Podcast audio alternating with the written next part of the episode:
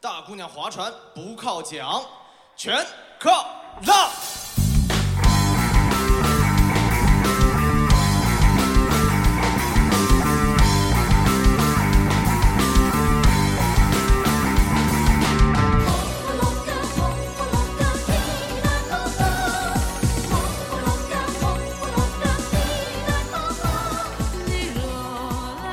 人生不重要，一起来冲浪。Hello，大家好，这里是冲浪商店，我是诺亚。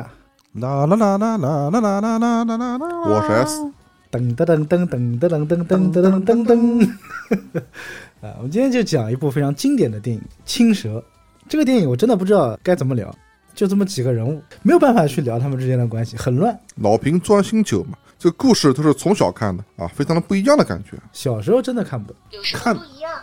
还没准备好。他接的蛮好的，接的蛮好的，是的，手机自动发言了， 有什么不有一什样么 的？不一样？啊 什么不一样了？就像我们今天在看《青蛇》的时候，啊，突然间他来一句“我不懂了对，他还没有悟到”，。他还没悟到啊。小时候看《青蛇》的时候，还是抱着赵雅芝那种，就我们想看《新白娘子传奇》的那个故事去看的，嗯哪知道呢？感觉也不知所谓啊，不知道他到底在 讲什么。小朋友都爱赵雅芝，但是长大了以后，我都爱王 祖贤了。不应该是张曼玉怎吗？么玉不香嘛？相比较而言啊，张曼玉和王祖贤，你们更喜欢哪个？我我更喜是欢我是更喜张曼欢玉王祖贤这样的，你居然喜欢白蛇？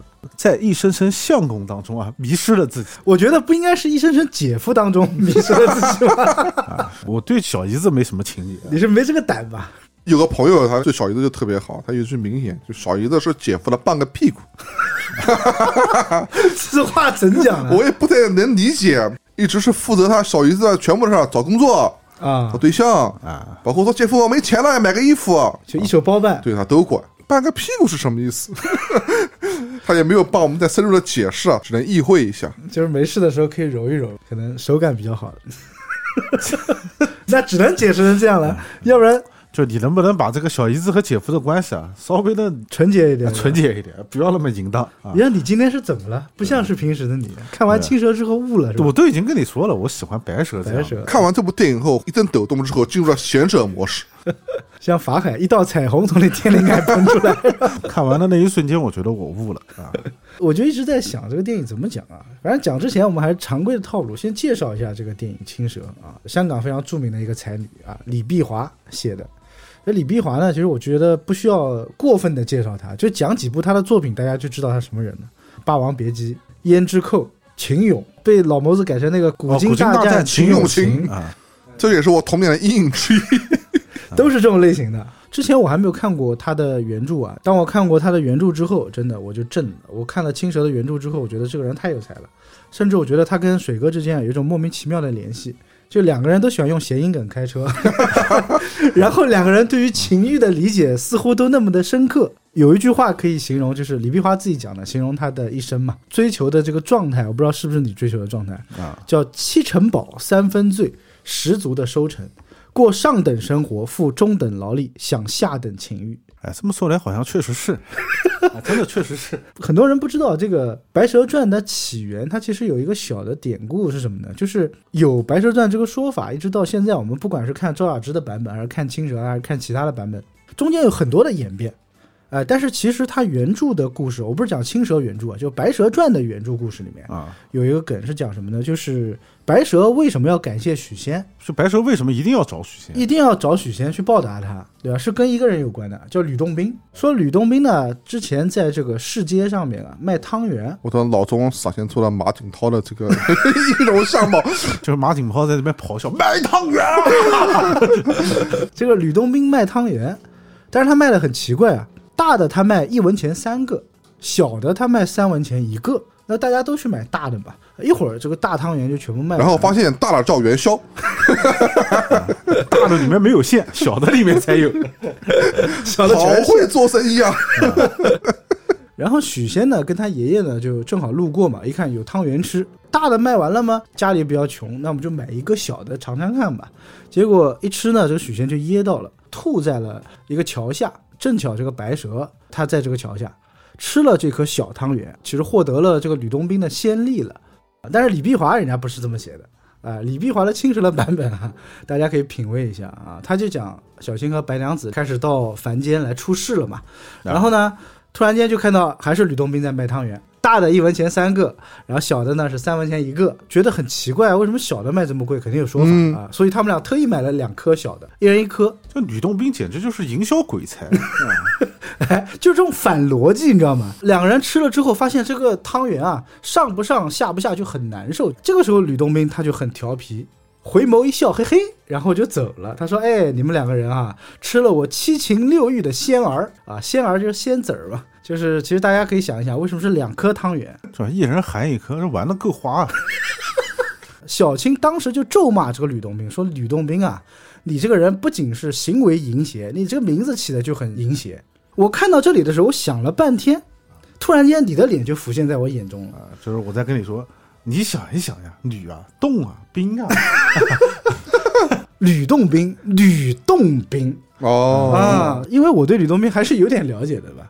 他的道号叫纯阳子，你这么一想就感觉更奇怪了，嗯对不对？是的啊他还自称自己叫回道人，因为吕是两个口嘛，一个小口放在了一个大口里面，你想想。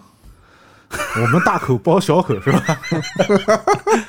看完这个之后，我真的没有办法正视八仙了，你知道吗？啊，上下两个口，我现在只想知道韩湘子吹的到底是什么。啊、你看七个男人跟一个女人，里面还有老头儿、有小孩儿、有残疾人，嗯，还有一头驴，就是不得不说很奇怪。反正就是这么一个很奇怪的一个奇女子。看完原著之后，你再去看这部电影的话，其实你能获得更多的感悟。而且它全篇啊，其实并没有很多的什么淫词浪语啊，但是你就觉得充斥着各种人世间的情欲。你看过什么淫词浪语？比如说每个礼拜跟我录音的时候，从我嘴巴里面听到的，很多人说啊，你们这个冲浪的节目一录就是三个小时，挺给力的，给的很多。哎，他殊不知啊，我删掉了两个小时的淫词浪语。真的是不容易。留下的都是精华。嗯， 然后这部《青蛇》当时拍摄的时候，它还有一个寓意啊，是为了庆祝这个吴思远的这个电影公司二十年。啊，那吴思远如果熟悉香港电影的人，应该对他比较了解。他算是很多大师的这个伯乐啊。最早的时候是在邵氏的，后来自己出来独立制片嘛。像提几个啊袁和平、啊，成龙都是被他给发掘的啊。那成龙的《蛇形刁手》《醉拳》的一二，就相当于是成龙的代表作了。这个代表作，对，都是他制作的啊，就包括徐克，其实也算是吴思远的门生了。所以在他这个电影公司二十周年的时候，吴思远就说啊，徐克，你过来帮我拍部电影吧。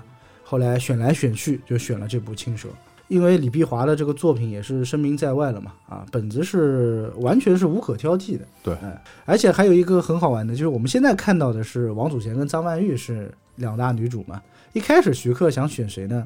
他这个本子的量身定做是按照巩俐和梅艳芳 来定做的，我觉得他们俩演不出来吧，两个太霸气了。两个都是女皇女王范，这梅艳芳她演不了青蛇呀，他就是想让梅艳芳演青蛇，让巩俐演白蛇。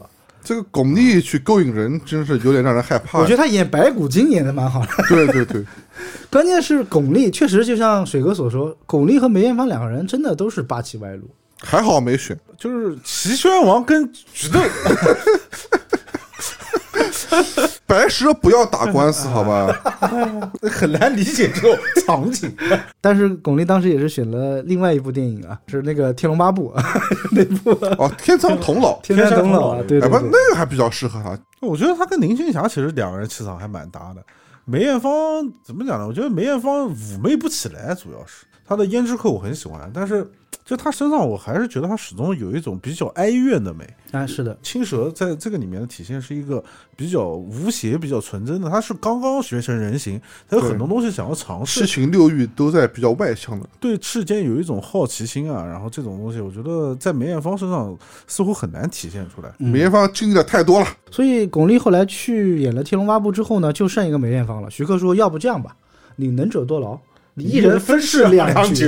啊，我就说真的会省钱， 是徐克的风”格 H S 讲的对的，我觉得那个时候省钱确实是一个非常重要的元素。讲白了嘛，香港电影就要这么几点，要省钱，嗯，拍的要快，对，然后还要能赚钱。还要卖座。对，因为当时他们的后面的资本都是带枪的嘛，对就要对对快速的要洗这个钱。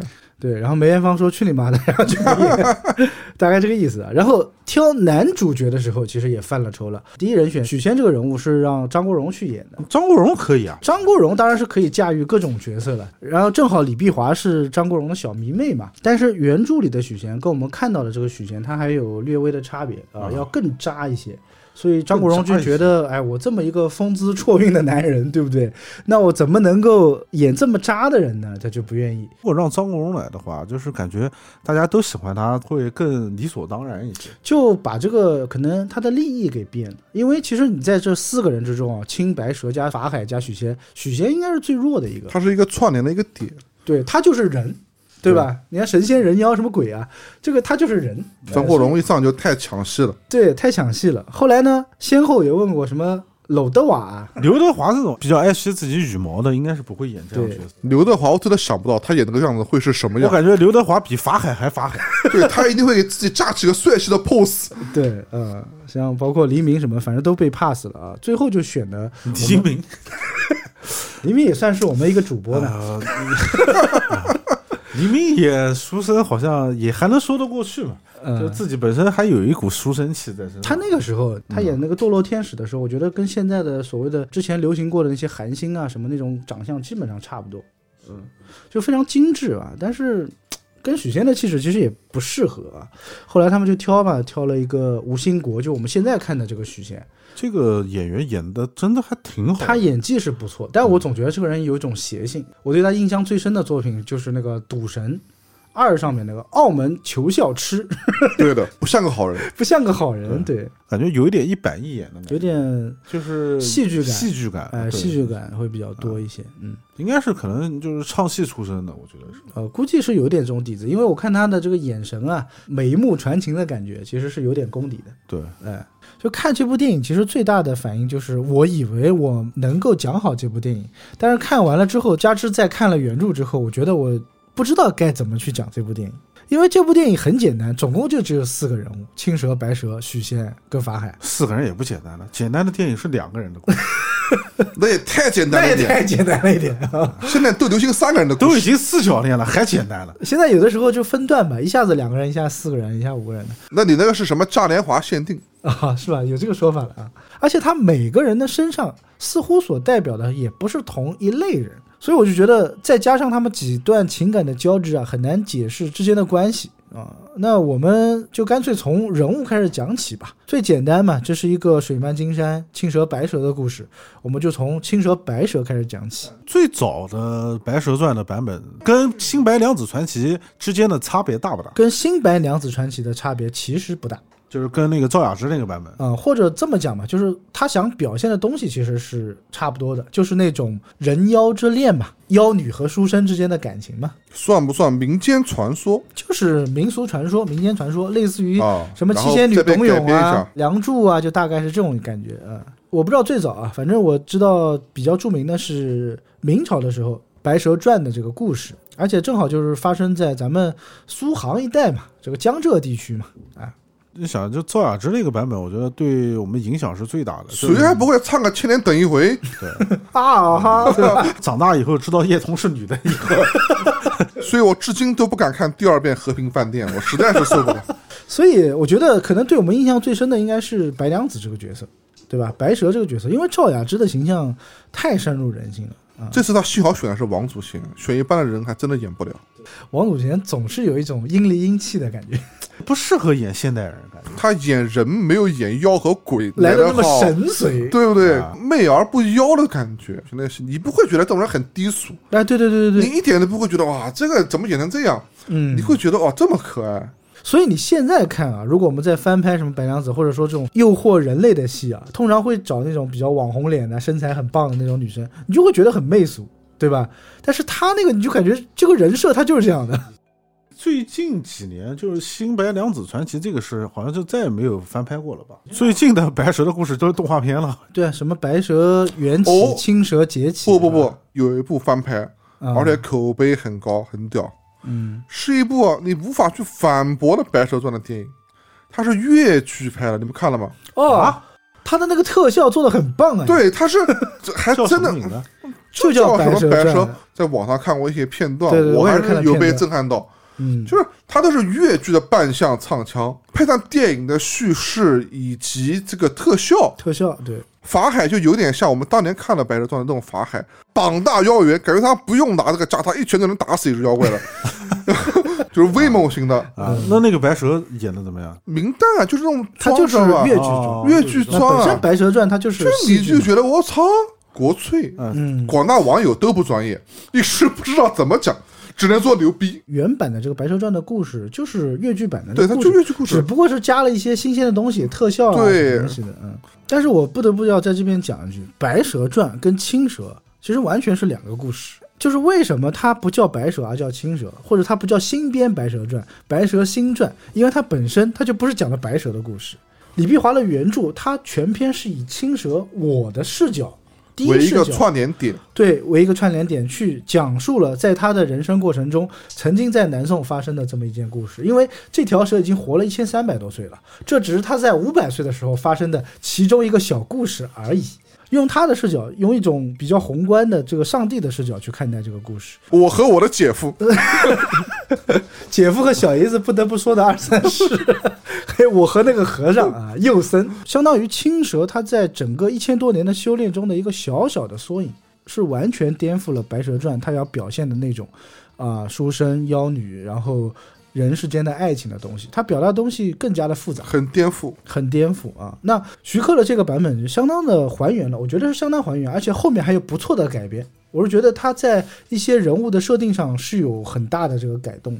那比如说像王祖贤演的这个白蛇，肯定跟赵雅芝是完全不一样的感觉吧。你看他们的妆就能看得出来，嗯，对，赵雅芝还是感觉有点性冷淡啊，就是有点大贤圣母的感觉，你知道吗？有他点要像他观要音。对他演观音也没什么问 题，普度众生。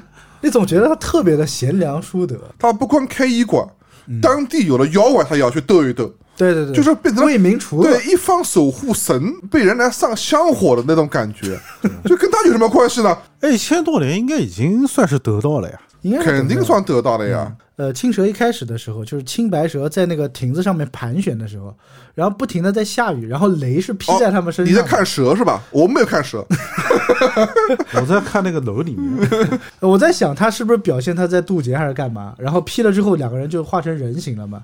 但是两个人的视角就不一样，对吧？一个人是看水哥的这个视角，啊呃，万花楼中的纸醉金迷的你太，对吧？描写一下当时的社会啊，就感觉那些人呢表演的也挺好的，是真的开心，真的感觉 那些群演是真的开心。有种迷幻的妖娆的这个氛围啊。嗯估计当时的氛围应该也挺不错的。，对啊对，当个群演还能这么嗨，中间是一帮印度的这个少女在跳舞，后面还有吧台卡座是吧？卡座上面都是一帮人啊，搂着姑娘，就是做一些非常淫荡的事情吧。小新感觉就是比较爱现，他看到底下的人跳肚皮舞啊，觉得这些人跳的是什么玩意儿？他也上去扭了一下啊，上去就秀了一段，一下子就把整个场子给 hold 住了啊。那那个白蛇的这个视角中就不一样啊，白蛇看的是什么？对面的那个应该是教室里面吧，吸引他的我觉得就是那种读书人的气质嘛，这可能才是他想要的东西。有没有可能这个妖怪就比较喜欢这种浩然气？吸引白蛇的就是这种浩然正气了。对，啊。你看蛇，它入世的时候，两条蛇清白，它选择的这个道路是不一样的啊。一个要游戏人间，一个是想好好的找一个老实人过日子的这种。白蛇在这部戏里面，它一直都是目的性很强的一个，就是游湖借伞的时候嘛，他就锁定了自己的目标，就是许仙。所以在青蛇里面是把报恩的这个设定完全给删去了。只能有一种结果。一见钟情啊，对，蛇的眼睛动态视觉还是很灵敏的。嗯这个人最帅，嗯，就从他下手。对，一个好皮囊嘛， 反正都要入世一回，不选个帅的，对不起自己。最合我口味，啊也有可能某方面比较强。他鼻子挺大的，反正。 因为青蛇，我觉得最好的一个设定，它是抛开了所谓的前世姻缘的这么一个说法，一眼我就瞅中你许仙了啊，我就觉得你这个人不错，人品也好，长得也帅，那我就要要你，对吧？所以抛却了前世姻缘之后，那就是我们现在就是一系列的事情，就在游湖借伞之后发生的事情。对，哎，所以他的动机就不会有那么强烈的宿命感。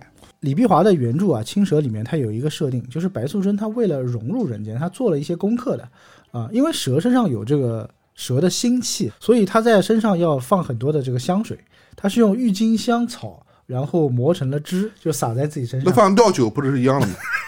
尿酒和姜片不是更去腥吗？ 这个水哥俗啊， 那你要蒸一下，可能味道才会好一些。啊直接葬花雕。你看，又是江南地区，花雕酒又很多。 嗯，所以白素贞她在行走的时候，就是路过人间，就是留下一串香气的。小青就很羡慕她这一点香妃啊，啊、小青一直是把白素贞当做自己的这个偶像榜样去膜拜模仿，跟着他后面学，然后，呃，小新还有很多不明白的地方，就不明白为什么要这么做。白素贞感觉就是既当妈又当姐的这种形象啊，会给他一一解答嘛？怎么找男人？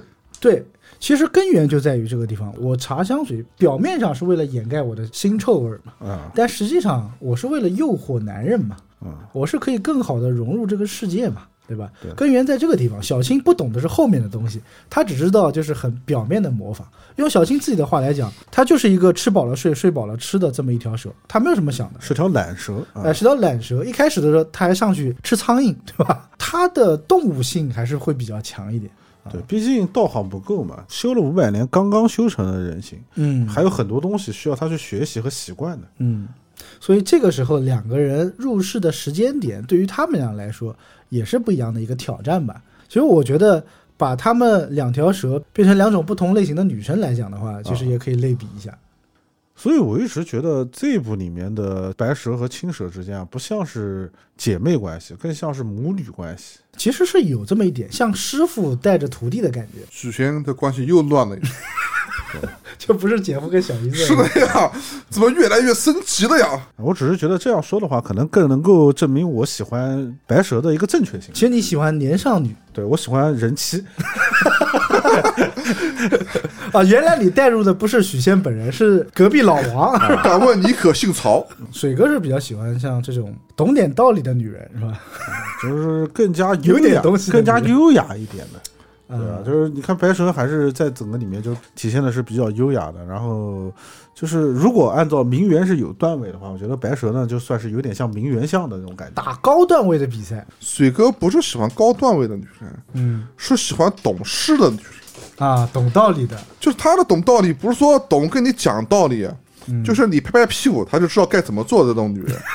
该走的时候，事后你就走啊、哦就是这么一个懂事的女人。说的我好像很大男子主义一样啊。大不大你就不要再炫耀了。 S，你喜欢白蛇还是青蛇？我这个里面我是比较喜欢青蛇的呀，嗯，也没得挑了，就剩下青蛇了嘛。 哎，其实我跟他够用一只白蛇也够用，嗯也可以也不是不能用。 啊，其实讲再准确一点，我更喜 欢秦松的对象。女朋友是啊吧？很萝莉的感觉是吧？一开始我还没发现，那秦松对象居然是万花楼的一员，啊我以为只是就是一个良家的女子，起码是个花魁，嗯，对吧？颜色跟人哎，家不一一样，不一样。啊样的呀，对不对？他这个场景其实我就想到秦淮河的著名的红粉地嘛，孔子庙、孔庙，大家读书的地方，书院、考试的地方。嗯，呃，河的对面就一河之隔，可能几十米吧，对面就是青楼。其实这就是我觉得徐克他表达的东西嘛，对对吧？这半边是万花楼，那半边是个书院嘛。带来世俗的这种反差感啊。对，这边的淫词浪语对上那边的圣贤书，一下子就把清白两蛇他们的喜好给划分了。S 是比较喜欢青蛇的啊，对，我是比较喜欢青蛇。我总觉得白蛇有点茶里茶气，因为懂得道理多了就会查起来。对你应该也是喜欢青蛇，我绝对是喜欢青蛇这一类的啊。我喜欢青蛇最主要的原因是因为它不谙世事，就这种不谙世事会让你觉得纯到骨头里就很就爽你。喜欢一张白纸，我就喜欢一张白纸。然后尽情的绘画，就是我觉得很坏的一点是在于什么地方？一，它是一个妖；啊第二点，它长了一副媚骨，就是一个长得很媚的人，他却不谙世事，这个东西就很吸引男人，也有点道理啊。嗯，啊，一般都是这样的，对吧？对不对？你以为她好像是一个海女，对吧？或者说是久经沙男场，人就喜欢干两件事嘛，逼良为 娼，然后呢，劝人从从良，是不是？就爱干这种事儿。它结合在一起了，对吧？啊啊，她长得像娼， 但是内心又很纯良，你是懂花丛的， 嗯，所以我不需要别人来照顾我，或者我也不需要他懂太多，就是这种的话，你可以慢慢的去开发他。养成计划是吧？青蛇本身他就是抱着很好学的这个心来到人世间嘛，对吧？嗯呃，就看到他姐夫的时候，你教教我啊，对吧？你教我怎么去动人世间的情欲啊，也问他姐姐啊，教我去怎么做，这就很有意思，对不对？当有一个女生总是问你问题的时候，其实这种是带着一种崇拜啊、带着一种探索的。也会勾起你所谓作为一个男人的这种有一点大男子的这种感觉吧。而且也不得不说啊，这个张曼玉的这个演技也是非常加分的。嗯，青蛇这个角色特别难演，很难对演，很难演。虽然说王祖贤在里面演的也很好，但是你跟张曼玉放一块儿，你总觉得不自觉的会被她吸引。很难想象到还有哪个女演员能把这个角色演绎的非常好了。嗯，甚至我觉得看了电影之后，你再看原著的话，原来的白蛇也不像王祖贤那么的妖娆，所以我觉得王祖贤是不是被张曼玉带的有一点妖娆了，也有可像能演出那种蛇里蛇气的感觉，两个主演虽然说平时我估计关系应该也不会太差，平但分秋是色啊。总是要有点拼一拼的这个感对对对觉嘛对对。戏都都到这个份上了，我可不能输。里面其实两个人之间也是有这种竞争关系的嘛，哎对，闺蜜之间的相互比拼嘛。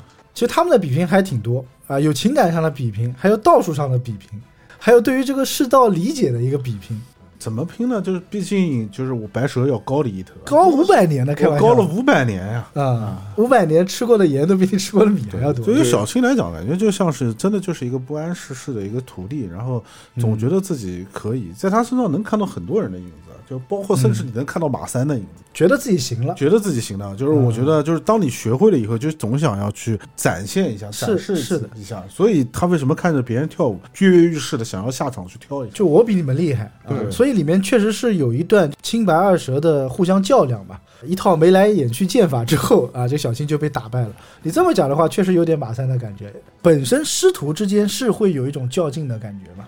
对吧？对徒弟总想超越师傅，但师傅又不能让你的风头太过于压过你你。这讲的像北斗神拳一样 的，真的是。主要他这个设定真的是太妙了。嗯就作为小青来讲，他是一刚刚修成人形的，他对人世间的，就是作为人的很多东西，他都开始感兴趣了。方方面面都充满了好奇。都充满了好奇，而且这种完全不知道，在他身上没有道德的观念，对对对对，他是没有道德的枷锁的。所以，当我看到了我姐姐就是就白蛇在情欲当中啊，就是表现的游刃有余的时候，嗯我觉得那我作为一个也想修成人形的，我却没有，那我总要想要去体验一下，那姐姐所说的情欲到底是什么到底什么滋味儿？啊？对，嗯，原著里面有这么一个台词，我觉得挺有意思的啊。小青就很不解的问这个白蛇说：“为什么男人总是喜欢发誓？”啊，那白蛇就跟他说了啊，男人的好，那是一种就是让你软弱无能、万念俱灰的快乐。说到底呢，就有点像水哥的名言 “all in” 的梗， 就是当爱上一个人的话，我会付出我的全部，就这种感觉啊。所以男人的誓言很重要，因为男人的誓言一出，就让这个女人呢，就是浑身就软了。所以小青一直不理解这个道理，说为什么男人老喜欢发誓？他这个发的誓有什么用呢？哎，白蛇就告诉他他还没有遇到真正为他发誓的人，对，他是没有遇到这么一个人啊，但是奈何这两个人呢，在短短的两个小时不到的这个电影里面啊，也就遇到了两个男人， 一个许仙，一个法海，其他都是路人，还有一个盲道士呢，还有两个童子呢。太超过了吧？ 人家还被成年了。啊，所以去掉童子之后，王道士主要是输在他的颜值上 面。啊，主要是长得太丑了。如果是金城武演的这个盲道 但士，凡长得好看一点，我 觉得小青就成了。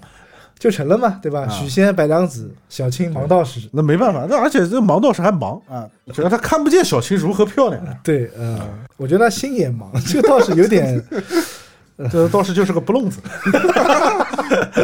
一个道士，他又爱撒粉，又爱玩铃铛，那能厉害到哪儿去？嗯，而且你看这个道士的表现啊， 我们扯两句这个道士啊，呃，这是徐克的一个偏爱嘛，就是在他的电影中总是要有这种奇形怪状的人出现嘛，对，这个道士江湖人士就，眼睛盲也就算了，然后长得也比较脏啊。嗯，其实是一个还蛮我还蛮喜欢的一个老演员，叫马金武演的，他的那个番上面写的是茅山大师啊，嗯啊，全真子啊全真子，对啊、然后这个道士其实他短短的在为数不多的三次出场中啊，为数不多的三次出场也挺多的啊，哎武功还挺高强，武功挺高强的，有点道行，而且他有一个执念，他需要别人崇拜他，对，在人前要显赞贵。扬他。他说：“我都飞成这样了，为什么没有掌声呢？” 然后到后面的时候，为什么这么生气去找这个青白蛇算账？说因为你让我身败名裂了啊！所以这个道士其实他的心是一直放在所谓的名利上面的，所以他修不好心嘛，有他一定的执念。按照当时的这个人物的设定啊，我们还可以来理解一下，就是嗯他们这个选人，刚才也说到，就是喜欢这个浩然正气，要做人，对都，反复说要学做人，哎要做个人。那么，说人是万万物之之灵啊，对为什么那么多妖怪他都要来做这个人？哎，因为你看了我们上面讲的，他修炼了一千年的这个道，万物如果皆可修炼的话，嗯，人这个物种万物之灵修炼是最快的。对所对对，以各种各样的妖怪总要入世。当然了，他们各种的智 商啊，以及他对长相，他入世的方法不同。比如蛤蟆精啊，入世就困难一点 青。白蛇入世，大家都很喜欢；长得丑的妖怪入世，啊、难度就比较大嗯难。度比较高一点。长相还是带来了巨大的社会优势的。对啊，哎，其实这么来看啊，以前我们很鄙视人家说，哎呀，整容啊，什么长相啊，只看脸啊。现在想想，好像长相是第一王道。是因为你长得还不够丑，足够丑的时候呢，你就会觉得整容这件事情啊根本不算什么。嗯，最方便的一条途径，可以入世的一条途径是吧？社会减少很多不必要的压力嘛。嗯，一开始那个老头啊，主要是因为他长相可恶，但凡长得再慈眉善目一点，可能都没有那么惨。我觉得他尽力了。 一个蜘蛛能长得这么慈眉善目，他真的，真的经历了他只是运气不好，碰到了法海。挺仙风道骨的，对，他不知道法海的二十年的修为可不是白修为可不是的呀，白修为的，嗯啊，那只蜘蛛说他修了多少年？两百年。两百年。蜘蛛修的挺快的呀。呃，受灵台寺的佛音嘛，对啊、所以他讲说，我自从修炼起来，我就一直没有危害过人类，他没，有造过什么杀猎嘛，对也没有对对破过戒嘛，所以有这么一句话，就讲说，人是人，妖是妖，是不可高攀的 嘛，人是人他妈生的，妖是妖是妖，他妈生的生。的。 就天地不需要任何独大的人，需要秩序。 我觉得“不可高攀”这个词就很有意思。虽然你妖变成了人，但是所谓给你不可高攀的这个界限，就是你刚才讲的这个秩序。其实我们一直小时候就不明白，干你法海屁事啊！你为什么要管这件事儿？嗯，就他他就是不是一个秩序维护者的这种天下秩序的维护这者种角是色？吧，你们不能乱来啊！你们生了小孩之后，如果两者接战了，扯远一点，啊嗯就讲了《新白娘子传奇》里面他的那个小孩儿，嗯跨种族之间的这种混血嗯，就会不一样。如果都是这么搞，神怎么办？现在有些科幻电影有一个概念，就是人身上有一道枷锁一样的，嗯就是你可以是万物之灵，生命就是你的枷锁，嗯，你很短暂。对，所以法海其实是一个秩序的警察，说白了，就它是个警匪片。呃，警匪片，先讲一下这个法海头上，你没发现有一个之前你经常问我的问题，为什么这个和尚头上都有一个那个突出啊，小凸起，对吧？在天眼的那个位置啊，等于像对有一颗痣，但是不是黑色的。嗯，其实我这个也是最近才知道的，就是看了李碧华《青蛇》的原啊著才知道这么一个梗啊。以前我一直觉得这个地方就是代表泥丸宫的位置嘛，嗯相当于人的这个灵官你一弯窍的弓这不个是位还置在最在里面在在里深嘛？面，眉心这个位置往里面去嘛。对我觉，得这个应该是泥丸宫或者灵光的一个印你线吧。看我也有，是我当年这个眉心之间啊，就小时候长了一个那个叫南京话叫结子还是什么东西，嗯，然后没办法开了一刀， 然后就留下了一道小疤，知道吧？然后你把那个给取了是吧？嗯对，取了，因为他当时要长大，你这个就不应该取，为什么呢？啊、这要讲到佛教的一个典故。他那个不只会牛龙的，我不取，我眼睛看不见了呀。这是一个很著名的故事，叫《额上珠》，讲什么呢？就讲说有个大力士啊，他头顶上镶了一颗金刚珠，他自己镶的啊，就可能为了好看吧。镶在中间啊。对，镶了一颗金刚珠。然后呢，他跟人家角斗的时候，不是要用头顶吗？结果对方呃一用力，把这个珠子给顶进去了。啊，哎、顶进去之后呢，他以为是这个珠子掉了。啊，他找不到了，眉心这个地方挺疼的嘛，然后他就去看医生啊，医生说，呃，你不是找不到了这个珠子，是这个珠子啊，就是 嵌进去了，啊，被人家打进去了，没进去了，对。然后这个人他就不相信，他说不可能，那你帮我抠出来。对，他说我不相信，我嵌到我的皮肤里，我自己都不知道吗？他不相信这件事情。于是呢，这个医生就拿了个镜子给他照了一下，他说：“你看啊，你通过镜子，你就可以看到眉心的这颗珠，代表了一个什么故事啊？它是有一个隐喻的。以头上这颗珠呢，是代表人本身具有的佛性，但是被浸进去之后，相当于你自己具备佛性，但是你却不自知，所以每个人会有执念嘛。”佛不自知，哎，对，用如来佛祖就释迦牟尼的话来讲，每个人都是佛，只不过你不自知，从而陷入刚才讲的人世间的劫难，哦，然后这些所谓的七情六欲这之中。就是我们讲的万家生佛的理念。对，但是你把那个割了之后， 你的佛性就没那有我了。有一次去那个烧香的时候，我问人家，我说既然是万家生嗯佛，我为什么还要烧香了？人家说、你还买门票了，他讲的没有错。 你后来去补票了是吧？ 我又去买了一株大香，所以在原著中，法海他刚出场的时候，原著是这么描述他的，确实是很帅。我觉得赵文卓选赵文卓来演法海是非常造型是选明智对的了对，非常对。他是这么写的，叫眉目凛凛，金光射人，不怒而威，啊、就很像他那个感觉、很符合啊。然后特别是讲的他眉间啊有若隐若现的金刚珠，是额珠半没于他的这个肌肤之中，有超哎然、那这个非常符合呀，对，而且它是半没，什么意思呢？就是它还没有完全突出来，就它的佛性还没有完全显现，所以法海他也是需要修炼的，所以他后来就修炼了嘛，坐在那个蒲团上面，对吧？ 对对对，屁股就着火了，对，对于屁股着火这个，其实也是有一定的说道的。欲火焚心。网上就很多人讲说它是浴火嘛，其实我们其实看差不多也是这个意思啊啊，因为出现了很多奇奇怪怪的这个小怪物，对吧？拖着长长的尾巴巴啊啊，全身是白色的，啊，就是你仔细看的话，还能看到某一些演员啊，身材还不错呢，对，啊，所以李碧华讲嘛，啊，眼为情苗，心为玉种，对吧？啊对所以他这个东西还是有很多隐喻的，小时候看不懂，啊是的，小时候看这段就觉得特别的惊悚。小啊人一看地上怎么趴的全是弗 利萨，富丽莎，哎，啊你跟富丽莎在对着你舔舌头，你什么感觉？害怕极了呀，还能有 什么感觉？哎，其实刚刚 S 讲的那句话很对啊。那法海他为什么需要参禅？就是因为他在紫竹林里面看到了一个孕妇产子嘛，妇人她有个特写嘛，对吧？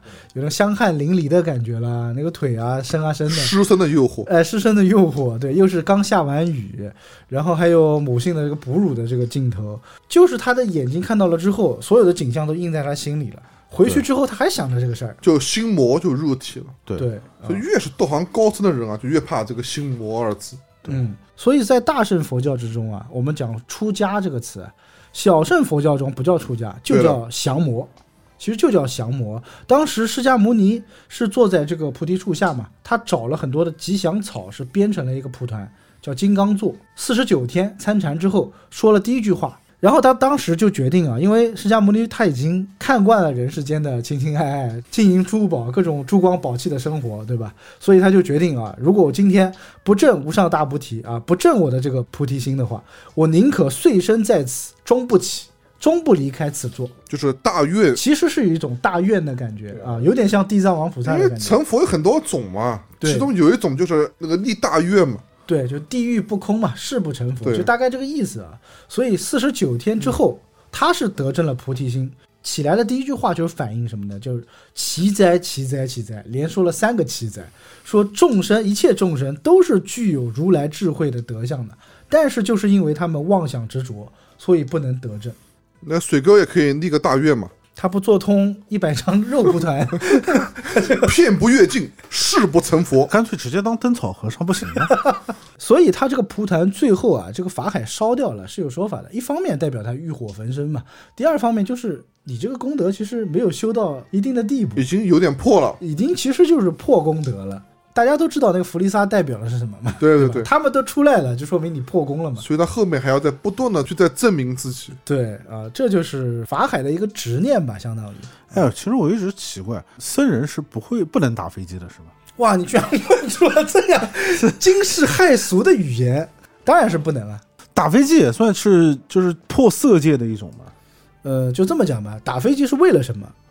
啊是为了爽嘛，啊，对吧？为了泄欲嘛，啊，为了在我没有提供更好的条件的情况下满足自己嘛，对不对？所以断绝七情六欲其实是要从根上断，就你连起这个欲望都不应该。是最不应该起这个欲望。很多我看了豆瓣有很多评论啊，他会拿这个所谓的什么欢喜禅的这一套来说啊，就是说呃，很多那个藏传佛教里面有欢喜禅的这个说法，跟所谓的这个天女啊，呃，互相之间啊、这个鼓掌的时候啊， 你可以久应而不泄，就是大概是这个意思啊，可以有反应，因为你反应是生理反应。讲这个欢喜禅的这个修就是双修嘛，你是不能泄的。正规的双修是两个人就是元阳和元阴都不外泄，体内形成一个小周天。嗯，如果说有一方泄了，那如何做到一直都不泄呢？就有功法、啊。你如果泄了，采阴补阳的呀，就是谁先泄谁就输了， 对，就这个意思啊，就这个意思就这个意思，谁先泄谁就输了，对，就跟小青跟法海的那段比试一样的。谁先绷不住谁就输了。对，这也应该好好的讲一讲，这是当年很多人都没有看懂和看明白的一点。我们小时候也没看懂，嗯，我小时候记得看那个钟丽缇不是演了一部《晚凉》嘛，然嗯后同时期的另外一部电影叫《色戒》，然后它是讲在喜马拉雅山上面的，嗯就是藏传佛教的小和尚的故事，然后其中就有小和尚哦梦，遗就是的宗立提的内部是吧？，对啊，我只看过精彩的一两分钟。对，那里面好像也在讨论，就是和尚对于这个色欲梦的一个问遗题。和你自己打飞机是两码事儿。但实际上，你要是真正按照佛教的这个讲法呢，他觉得你硬不硬，那是你的生理反应；但是你泄不泄，其实就是你动了心了。不能动心，而不代表你不能遇女，就是你可以跟女生发生关系，但是如果你动心，其实你就不是一个佛教弟子，你就动了淫心了，这就是淫邪之心，就脏了，身上就有毒了。哎，是这个意思，对。所以你说打飞机的，就就我们讲的很粗俗啊，就是这个行为呃的 DIY DIY 啊、d i y 这个行为的根本的动机是什么？是你想要发泄，所以你本身这个动机就是错的。你与其这样，你不如修个欢喜禅，找一个天女，对吧？跟你比试一下，啊，大不了我认个输吧， 对吧？认输是这么难的事情吗？每次出来之后，哎，今天又又输输了，对吧？这还是有一定我下道次理。还想再输一 次。啊，对啊，要不断的攀登嘛，不断挑战自己，对不对啊？ 对，其实是这么一回事。这个在佛教中还真不是一个，它不是一个野狐禅的东西，它还是能够真正写进史册的一个东道西。教、佛教不都有嘛？所以你看，就是你上了天庭了，或者你成仙了，嗯也要找一个道侣，嗯，就要找个棋逢对手的人，对不然对怎么对修炼？嗯，其实就跟我们一开始讲的吕洞宾这个概念一样，吕洞宾更简单，我直接把我的仙子给你就行了，我不用。欲练神功，必先自宫是有道理的。对，所以当时在原著中啊，就是法海降了那个蜘蛛精之后，他讲了一句诗，叫“两头俱截断，一剑倚天寒”。什么意思呢？很简单，就是我一剑斩无名，把所有的贪嗔痴我就断了。降妖伏魔这件事的人生态度就是一刀斩，啊哎不会有什么迷茫，只要是妖我就得斩。对，就是断绝这个世俗的分别，就很简单，就一刀一剑倚天寒嘛，斩断就可以了啊。所以他自己当时就立了一个誓，他说：“若我入世，必定要大慈大悲、大破大立，为正邪是非定界限。”就是刚才 S 讲要的，立大愿，他就是立大愿，为这个世界做了一个秩序的守护者，让天下重见光明。所以妖就是妖，何用废话？如果这是一个描写世俗的东西的话，法海就是一个刚进社会的一个嫩头青。其实有一对，点就是我，眼里面就非黑即白，嗯，要么就是对，要么就是错，毕竟才修炼二十年，啊 对。对吧？他也讲了修炼二十年，嗯就相当于是二十岁的男孩子嘛。就有点像我们看很多的这种警匪片，刚进这个警局的警察，他总是很有正义感，啊，对吧？他不知道很游刃有余的去处理这些跟黑道之间的关系，对，哎，是这么一个道理。对所以这是又是一部教育片，白蛇和青蛇教育了这个警察，让他成长。我觉得整体的教育意义在法海身上其实是能体现的，因为你能明显的看到法海他修炼的几个前后的同不一样嘛哎，不同的阶包括他段。把那个蜘蛛再放出来。其实我觉得不如不放了，放出来的蜘蛛妈这两步就给人踩死了。 蜘蛛真的说，你真的是慈悲为怀呀、啊，是这个道理。改变法海心性的其实就是青蛇和白蛇，相当于青蛇和白蛇也成就了一段法海修炼的经历。他们看到他救人了他嘛？能够有明显的改变，不然他最后他也不会去救那个孩子，啊对对吧？？然后他也不会到到最后，虽然喊的很大声，我们讲身体很诚实，落下来站在小青的边上，屁事儿也没干，跳那么高，我以为他要大威天龙师尊地藏了。法海他真的是一个很纠结的人我，觉得他还是对小青动了情了。他对小青一定是动情的啊嗯啊、这边就要讲到我们就津津乐道的一段，他让小青来考验自己，到底是谁先输？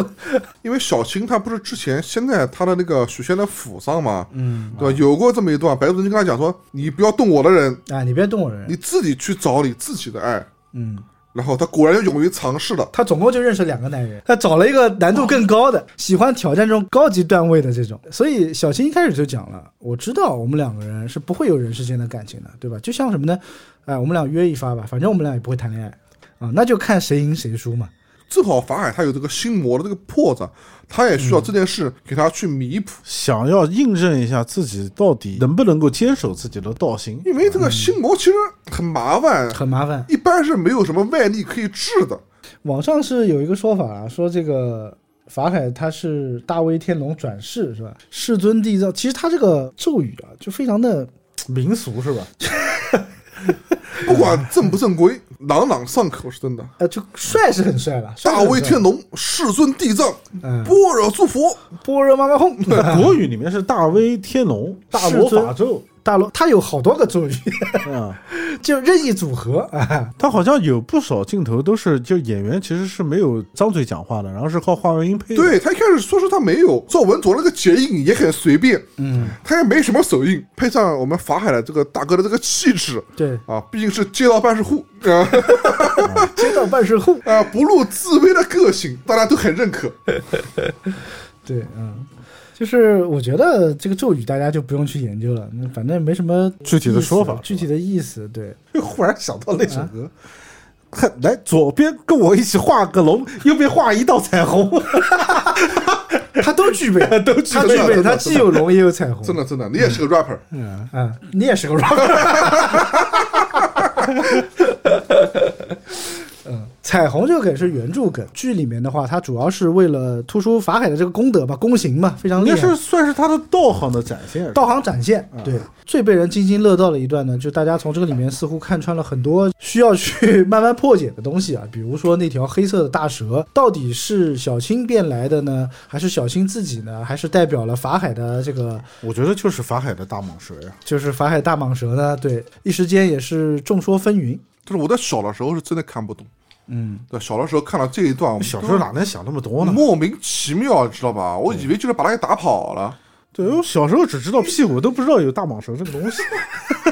一直以为他抱嗯 着没见过这么大的自己的那个尾巴，嗯，等大了再看，发现哎颜色不对，我小时候以为是什么，感觉好像稍微看懂了一点。我觉得呢，是青蛇跟另外一条什么山里面的什么大蛇在交合，然后故意诱惑这个法海。因为你也知道我有一点色弱，不大能看得清。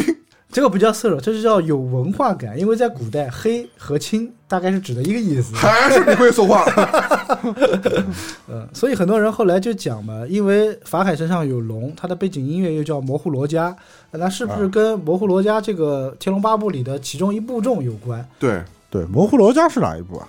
模糊罗家就是我们讲的人生蛇手却力大无穷的那个哦，啊，因为你确实啊，法海修炼二十年，你如果没有一点背景的话，嗯，对吧？为什么这么厉害？我是觉得其实模糊罗家这个并没有指法海，我觉得模糊罗家还是指的是就是青蛇他们，就是青蛇和白蛇两条大蟒，就这两条大蟒本身就是模糊罗家转世。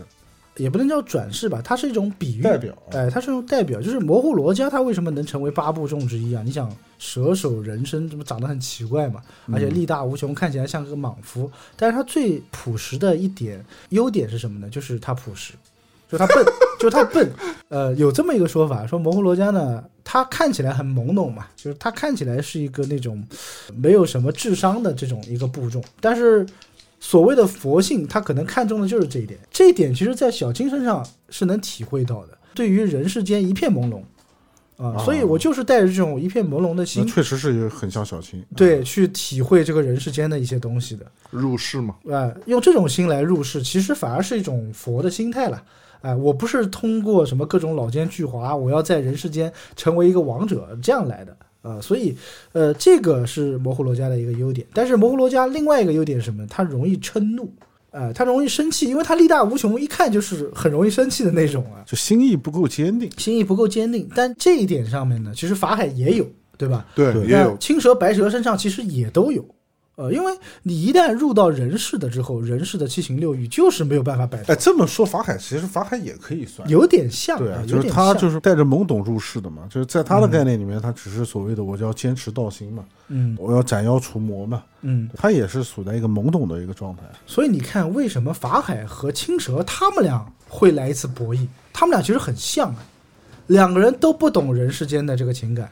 法海是觉得脏，从他一开始用这种高高在上看这个对人世间鄙，夷的态度，然哎后这种觉得各种人世丑间态啊丑态啊，嗯，感觉我就是很超然脱俗的，我是一袭白衣，对吧？对，傲然在这个世界上，好一朵白莲花。他只要守护秩序就行。他就守护秩序嘛，他是一个高高在上的感觉。那青蛇其实也是一样，我就觉得，哎，我跟你们玩就行了，我觉得你们人世间很好玩，对吧？但是你要让我去学习你的七情六欲，好像又很难。啊、啊，所以他们俩有此一战。在原著中，他是怎么表现这个法海的元阳外泄的呢？他是彩虹变色，就原来那道引以为傲的彩虹，光彩变得暗淡，变成了白光它是变黑了，就渐渐的就变黑掉了。啊啊，就是你们是怎么看待那个蛇最后被法海变没的？小青摸了一下他的裆部嘛，然后他说你输了，就是我的理解是，就念了一个咒语，让自己强行坚定了一下自己的内心。嗯就是他的那个蛇代表着就是自己欲望的勃发嘛，啊啊，对啊吧？然后他就强行让自己下去了，软了其实，对，让自己软下去了。但是小青摸了一下，发现下面是湿的。等于就是溢出了，就是把欲望给宣泄出来了。就是你之所以能够就是强行的让自己下来，我觉得可能也是因为泄出了。啊我觉得这可能是徐克很好的一个改编了。对呀、嗯，他自己有这边比较魔性的改变，哎，很有意思的。呃，我觉得这个设定其实真的是很有意思，比原著的这个设定好像感觉要更加的情欲一些。大家就能够能明白这个事儿嘛。所以我为什么觉得就是情欲片这个东西啊，其实很难把它拍得好，很难掌握这个尺度。你要加很多的设定。对我觉得“尺度”这个词用的很好。你一旦把一个和尚，它是一个很禁忌的话题，对你把这个禁忌的话题放在一个情欲的这个体系之中，它就会让这个整个故事变得更加的欲火焚身了。对，但是好像原作的作者就李碧华，他没有写的这么的赤裸啊，他只是讲说小新把手伸下去之后，就发现他硬了，男女视角的不一样嘛。他觉得一个和尚硬了就已经是动了凡心了嘛，对，徐克想说不够爷这们才儿，哪到哪儿，哎啊这不够爷们儿，我还没说呢， 终是要有此一搏是吧？ 对，男女的这个观在点徐克总是看来要搏一下，，就是微微一硬表示尊重啊。有道理。所以说法海最后造成水漫金山这个事故，我觉得他其实算是一个始作俑者了。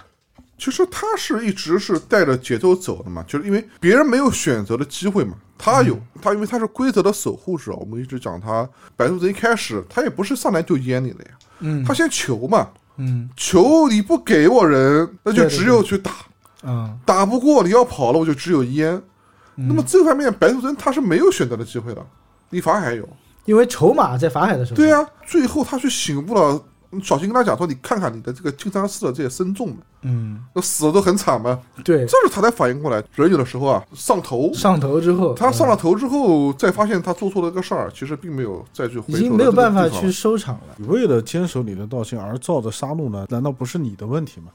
是的，在我们这个年纪上再来看哦，就是我们不太喜欢高大全的这种形象，特别现在这种法海看来，他不光有佛性，嗯，太有人人性，有人性，嗯，他交杂在一块儿，大家就觉得无比的真实。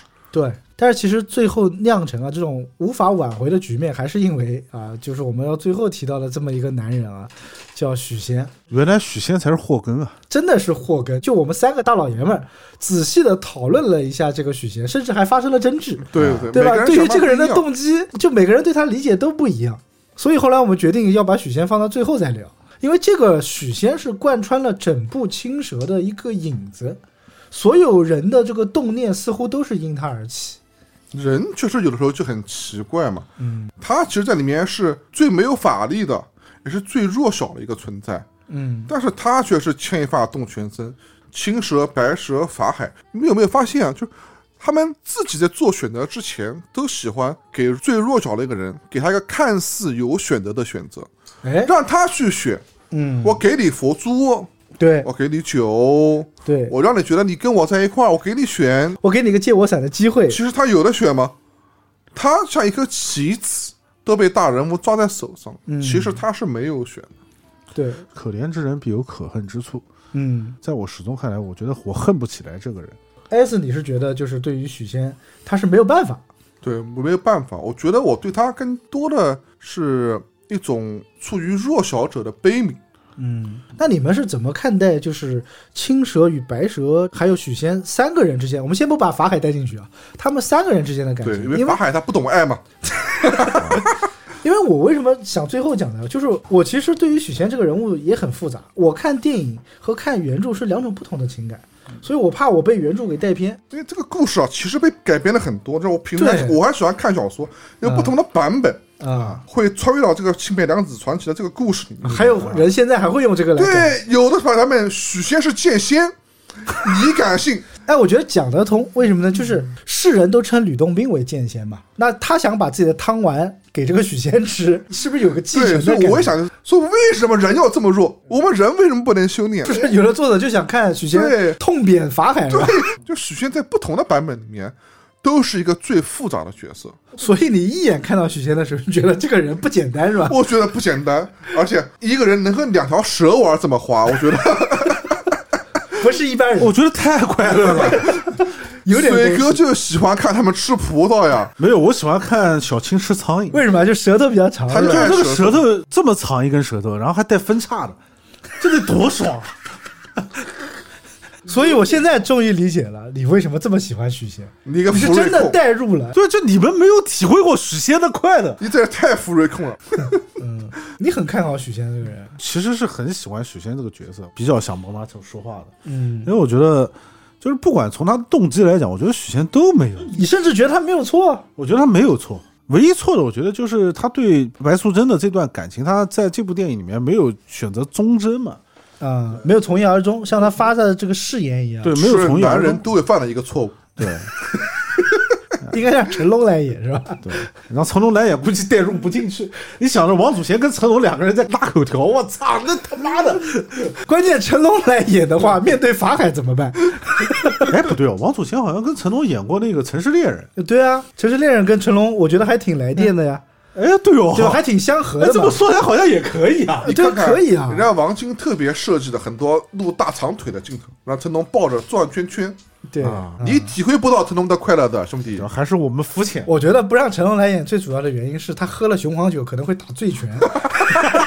走走不一定打得过。 这就要打起 来了呀！直接把那个青蛇的仙人敬酒锁喉扣，哎，就带他给封了。什么鬼？从从许仙的动机来讲，他一开始想要去搭讪白素贞嘛，就是嗯去借她伞啊。其实对于他来讲，他没有错。啊一开始他可能确实是想一个，就是我想读圣贤书，不想让我的学生谈恋爱，嗯这就是一个标准的教导主任的感觉。哎，对，对对，就 对吧？比较整，就是我们讲说这个人特别整。因为他没有体会过情爱，我是觉得嗯，我有点不大行，他后面打 kiss 动作太娴熟了。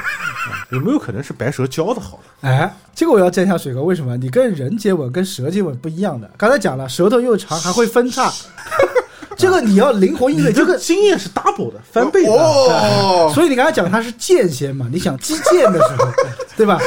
同样都是剑，你跟金蛇郎君打和跟一般人打，你这个修为就不一样。 口中击剑，他最开始去搭讪白素贞的时候，第一眼看到的这个姑娘就是一见钟情。你觉得他其实第一眼就看上了白素贞，对，就许仙的动机还是没什么问题的，他是一个就是还是比较清纯的。正如他们所说嘛，就是老实人。对，从来没有见过这么漂亮的女人。在这部电影里面，啊就是他在后面其实是很早就已经知道了他们两个人是妖怪的这是件事情，蛇嗯是蛇的这件事情，但是他始终是选择麻痹自己。对，然后我要先骗我自己，让我自己去接受这个事实。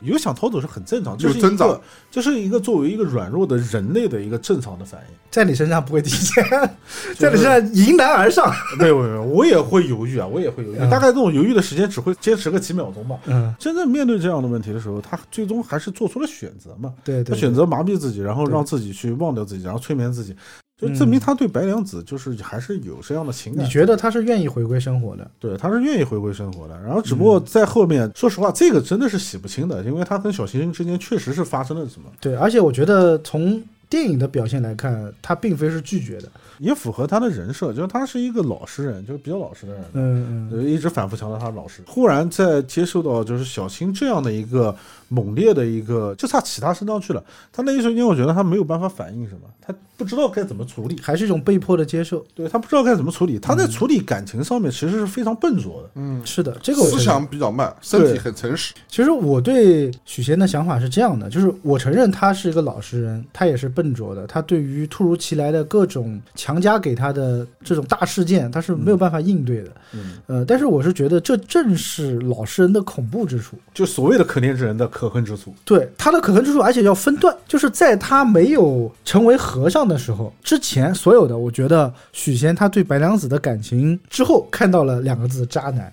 为什么？白娘子其实对他一开始是有目的性的嘛，只不过在逐渐的生活中，白娘子应该是爱上了他了，他是付出型的，哎，付出型，而且付出的代价很大，她生了个小孩嘛，她居然对孕育了一个生命，在人和妖这个间隔来讲，它是一个天大的事情。对，也导致了法海信仰的崩坏。对，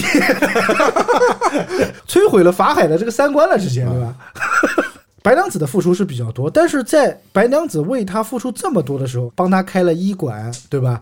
还帮他塑造了很好的名声，他却可以接受小青对他炽烈的爱。就是白娘子来讲的话，就是一种付出和奉献型的。对对对，嗯，就所以也是我为什么喜欢白娘子。他很伟大，对，你爱懂事的姑 娘，他喜欢母性的关怀， 嗯就我还是个孩子，对不对？你喜欢这种奶味儿。 其实小青这个人呢，你也不能讲他是一个第三者，对吧？对，因为同他时遇到了呀，就是如果他是个人的话，他一定是第三者了。对但是他不是个人，他是在学习怎么样成为一个人，他并不是在学习我怎么样去爱你。而且白蛇在教， 对，而且白蛇在教他。就我是在学艺术啊。现在来看，这绝对是个借口了，哎啊，对吧？但是对于你放在青蛇这个角色身上，你你无法去责怪他。就没有办法去责怪他，对，所以你只能怪谁呢？只能怪许仙。当我有一个老婆的时候，其他人再怎么诱惑我，我应该是坚守自己其的这个信念。实也没什么好责怪的，因为三方都愿意。你如果说一夫一妻，对吧？嗯有第三者，有人不愿意，拿到了，对，他们三方都愿意。所以我觉得真许仙是太他妈快乐了。许仙的快乐我们理解不了。S，你讲三方都愿意，我是觉得白蛇她其实是想不愿意，但是她了解小青，她知道她不是那种横刀夺爱的人，她只是在跟你较个劲嘛，跟自己的小姐妹较个劲。她能理解小青，她也能理解许仙，所以她受的伤其实是最深的。哎，我觉得小新讲过一句话，其实挺伤人的，在里面。嗯，就让你和许仙的爱是爱，我和你的五百年的这感情，这就不算爱嘛？对对，哎呀，我觉得这句话，我如果换位思考的话，真的还挺伤人的。嗯，爱哎是不能做比较的。所以爱是怀疑， 哎，是会，什么鬼？你没觉得开头的白素贞和小青的这个造型有点像娜拉的感觉吧？就是他们两个人始终在一起耳鬓厮磨。嗯蛇就是这样的，蛇性本淫嘛。在九三年来讲啊，我觉得导演不一定有这样的想法，但你放在现在看的话，我觉得解读的话嗯是会可以这么去去想。我是不愿意把他们往百合上面靠。为啊什么？一开始我觉得就是两个演员在尽力的表现蛇的那种拟态，纠缠的拟态，就证明他们演技很棒啊。为什么我不愿意往这个拉拉身上靠呢？因为我想的是更大的一个大爱是什么呢？你想，他们两个在人世间算是异类，其他人都是人，只有他们俩是蛇，所以他们俩本身就有一种相依为命的感觉。就像我们三个突然间被外星人抓走，对吧？我们三个人之间， 他妈肯定是有没有没有没有，我一定会会把你卖掉。 那啊个，我哦说就 先直接杀投人了是吧 他的肉好吃，你先吃他的，我太肥了。就身在异乡为异客嘛，就是作为一个异乡人，他们俩之间一定是有一定的情感的嘛。啊，后来小青认为啊，你居然为了一个人类赶我走，那这件事情我肯定是不能理解的。换一种想法，现实中也很多嘛，比如两个人交情好了多少年，突然有一个另外一个人说啊，你为啥竟然让我走？对对对，其实就是我们讲说重色轻友这个东西，从爱情的角度上来讲，我觉得没问题，没问题。对吧？但是从朋友的角度上来讲，我想不通所以这个。后来我也理解了，这水哥以前一谈恋爱就消失， 我们这边学生在骂他。后来是因为他自己也谈恋爱了，他理解了。不，后来我 说算了，啊嗯我想这种事情不是说原谅了，嗯是我算了，你懂吗？我真啊的于是。嗯是两个人便吵了起来， 对吧？你们现在这个状态就跟小青和小白是一样的你为了那个女人居然放弃了我们的友情，对，所以他们俩之间的争吵就是为了这个。我开车送你去开房。 我靠，你送了一半，你狗日的！吸毒吸毒， 下次专门来一集你们俩之间的 battle 啊。所以我觉得正常的朋友之间，更不要说是清白二蛇，他们还有师徒情，他们还有各种复杂的感情。对，没有办法，就是让小青可以和白蛇 完全脱离。对，完全脱离开来，嗯，这就很难过。所以青蛇他不懂，但是白蛇我知道你为什么不懂，但是我又没有办法割舍我对许仙的爱，因为我告诉你了，我怀了他孩子，我陷到这个泥潭之中去了，我把我自己给陷了。所以青蛇说：“你一千多年的道行啊，为了一个许仙值得吗？”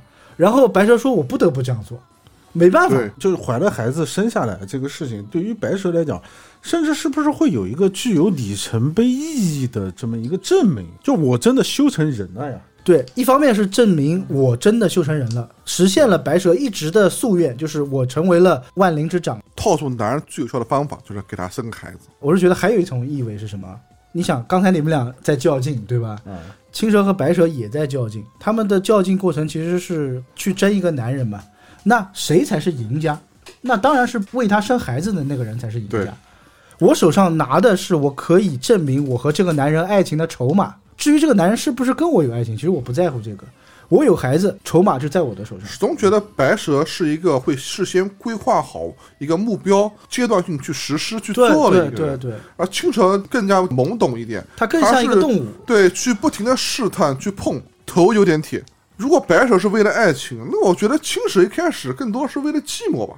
他怕一个人，他这么多年基他本所以要都在一跟起，白蛇在一起，所以嗯他一定要跟白蛇要在一块所以儿。嗯这就是，如果把青蛇比作模糊罗家的话，这就是模糊罗家最可贵的地方，就是他懵懂。这种懵懂就是他可以成为理解万物的一种佛性。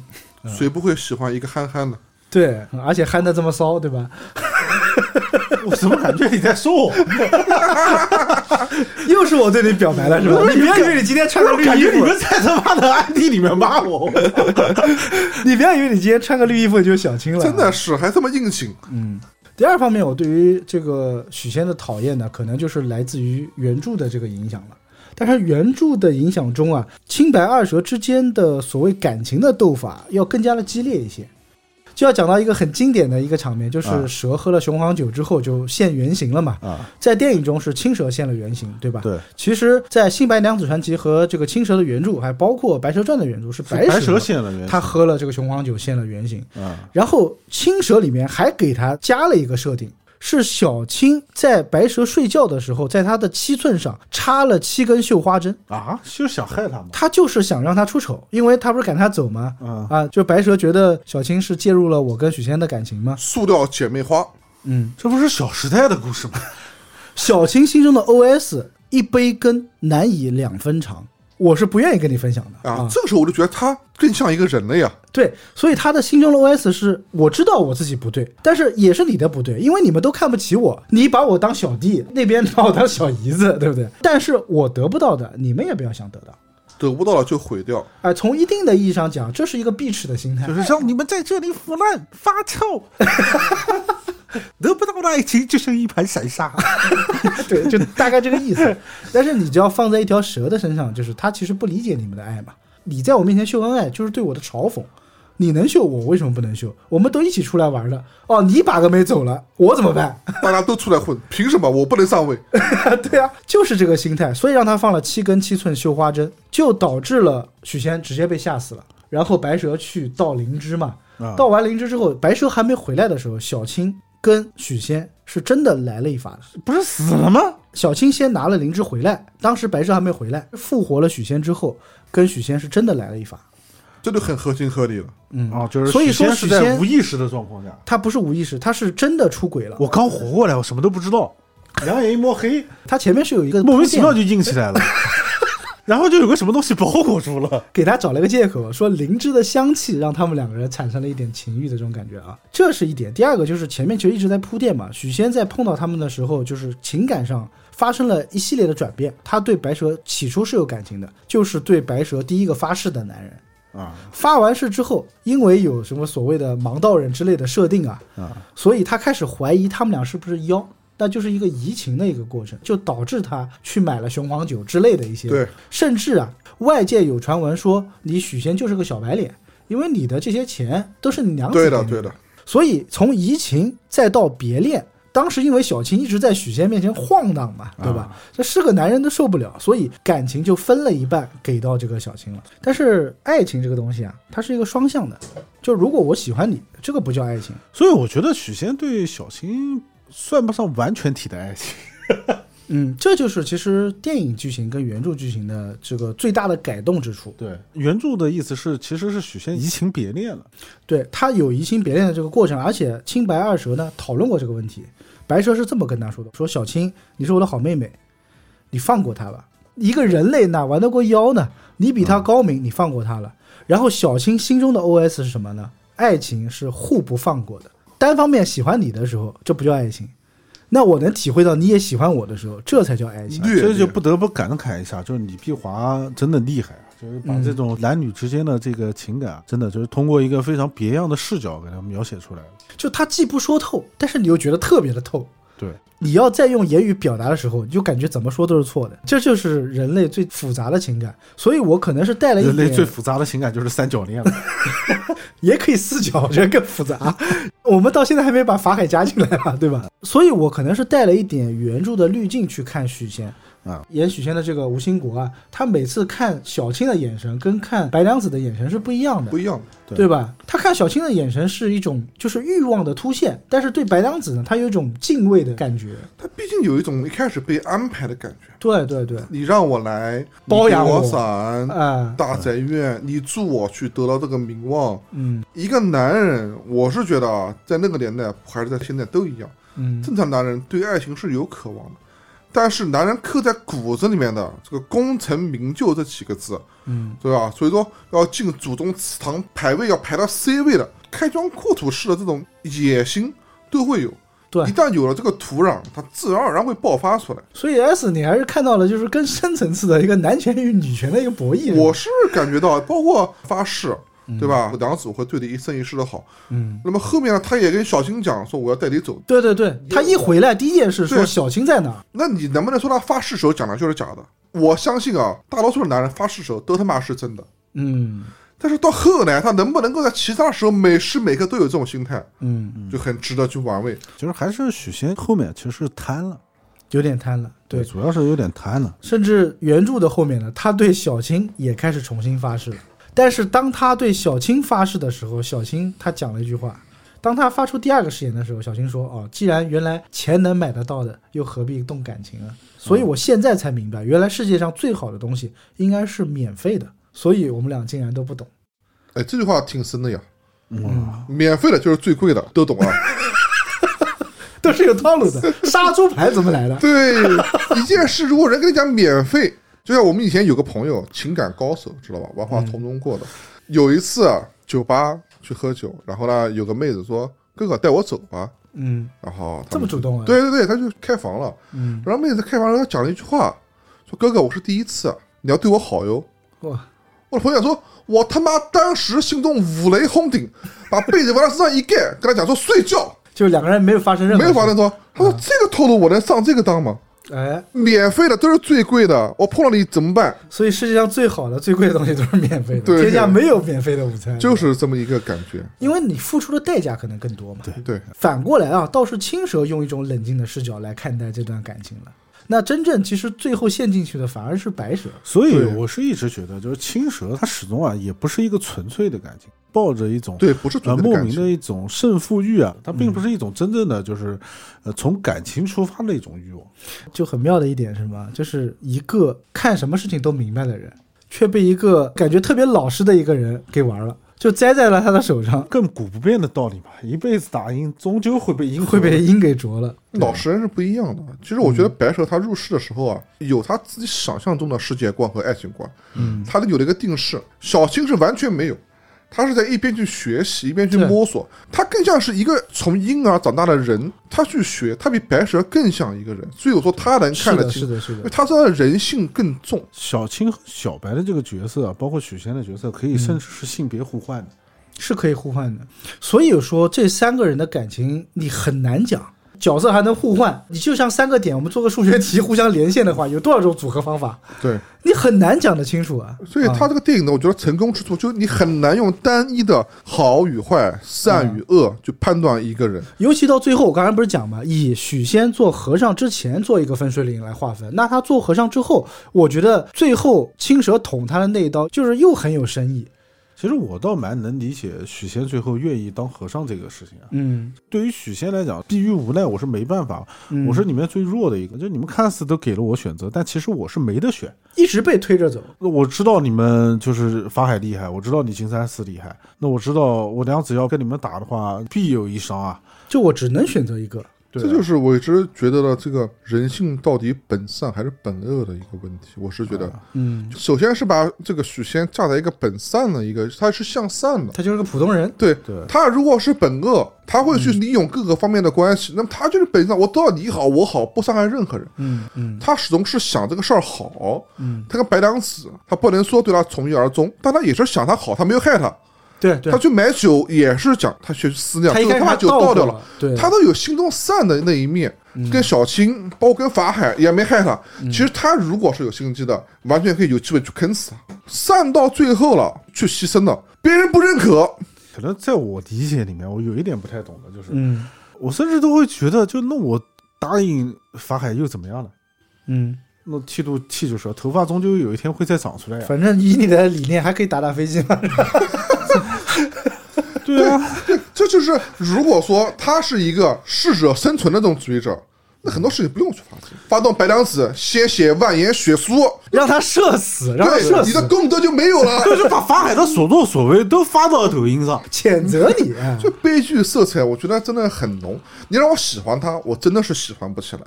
但是你说这个人好不好，你愿不愿意当这个人？我觉得没有人喜欢愿意当这个人，那这边不是有一个吗？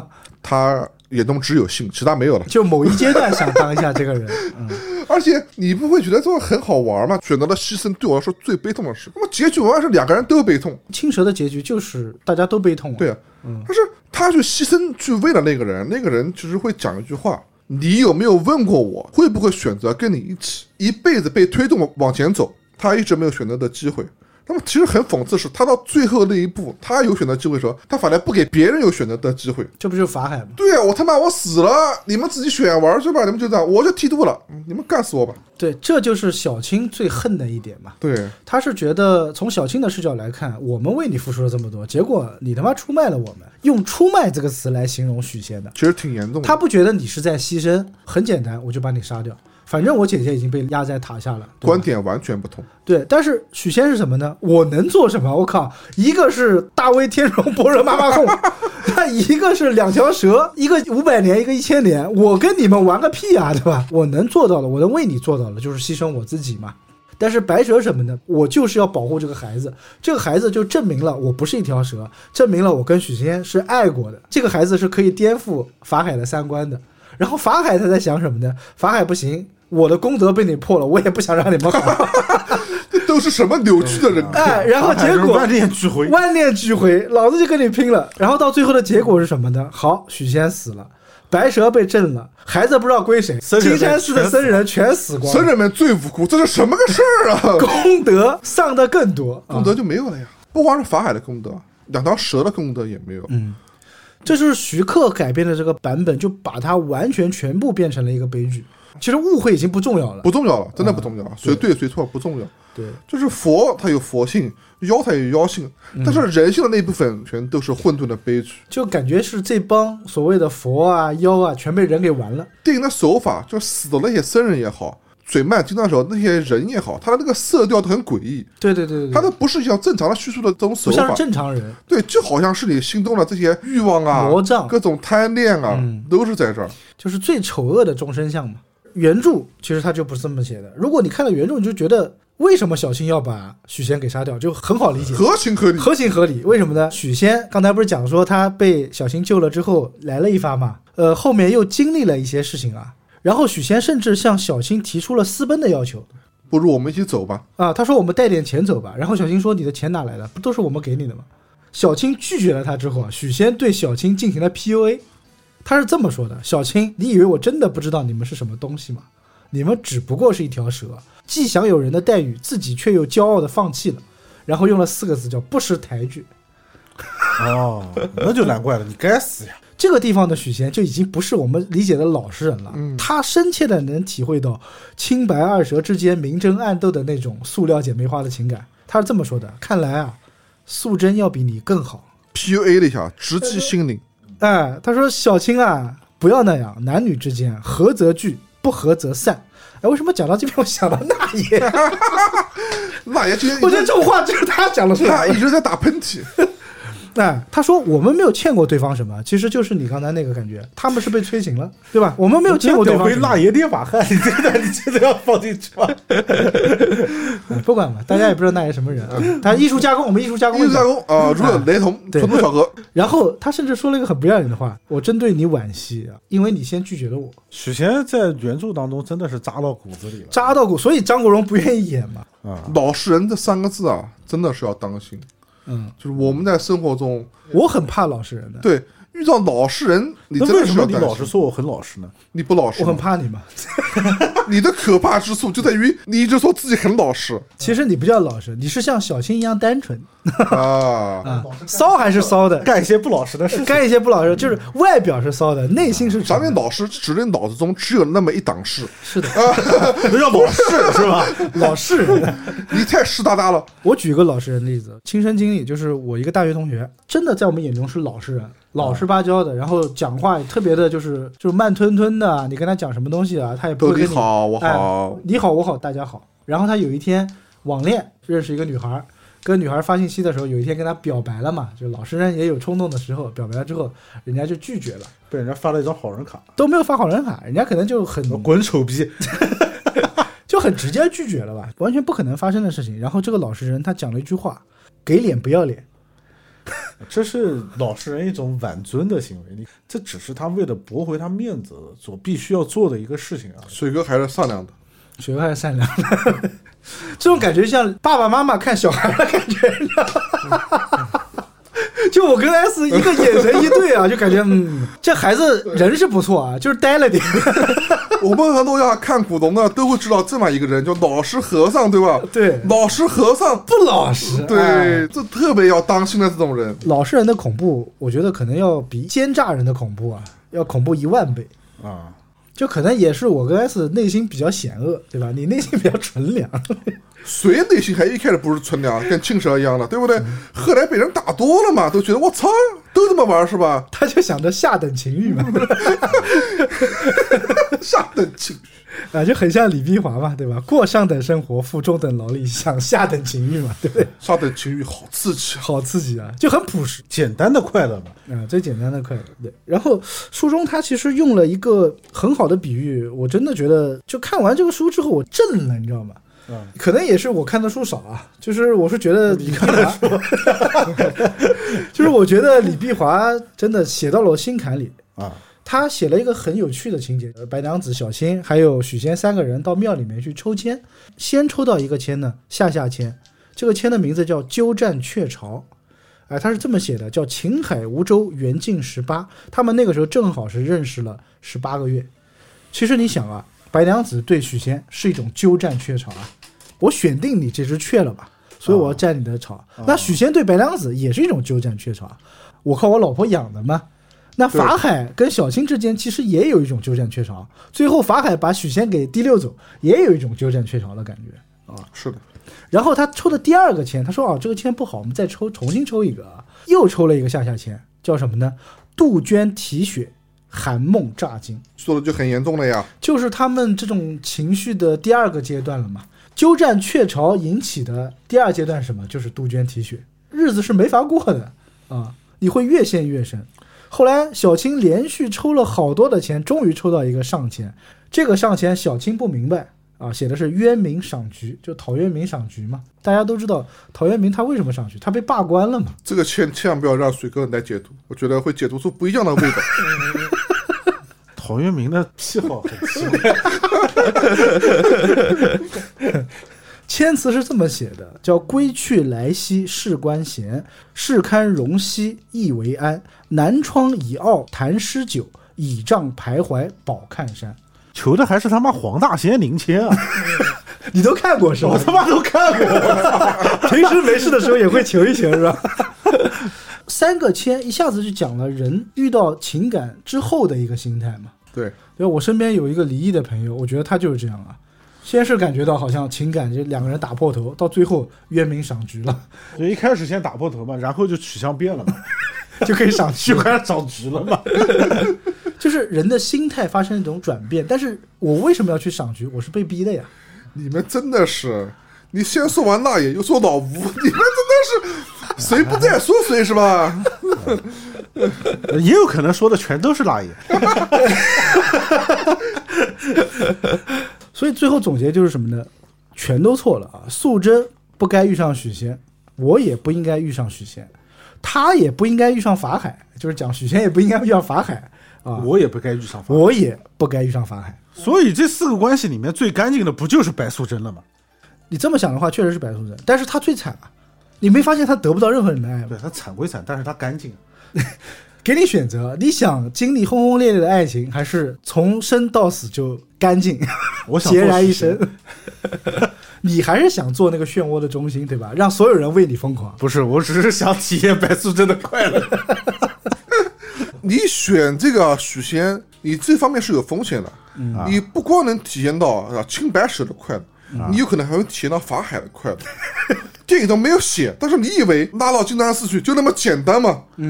其实那个就不是金山寺了，就是法海内心的各种欲望的这个对映现嘛，或者就是人世间各种欲望的这个映现了。金山寺只是原文故事里面是在金山寺，对对对，法海他就是金山寺的住持，嗯，就真让人犯闲。这是一个镇江人认证过的事 情当。年是得罪了谁被写成这样的？呃，也不是得罪谁吧，其实法海当时他还是为了一个生病的皇子而出家的，而且他不是南宋的人，他是个唐朝人。所以弄了半天被搞成螃蟹了。它是有一个典故的，说当时因为金山寺，如果大家去的话，知道它是靠着江的嘛。说那个江那个附近确实是有一个大鳖还是一个大蛇来着，这两个东西的逼格可完全不一样。 一个带套一个不带的。 那个憋出来，这个逼格就差远了呀。法海是跟当时的一个县令两个人一起是把这个怪物给制住了啊，所以有这么一个故一事前一后嘛，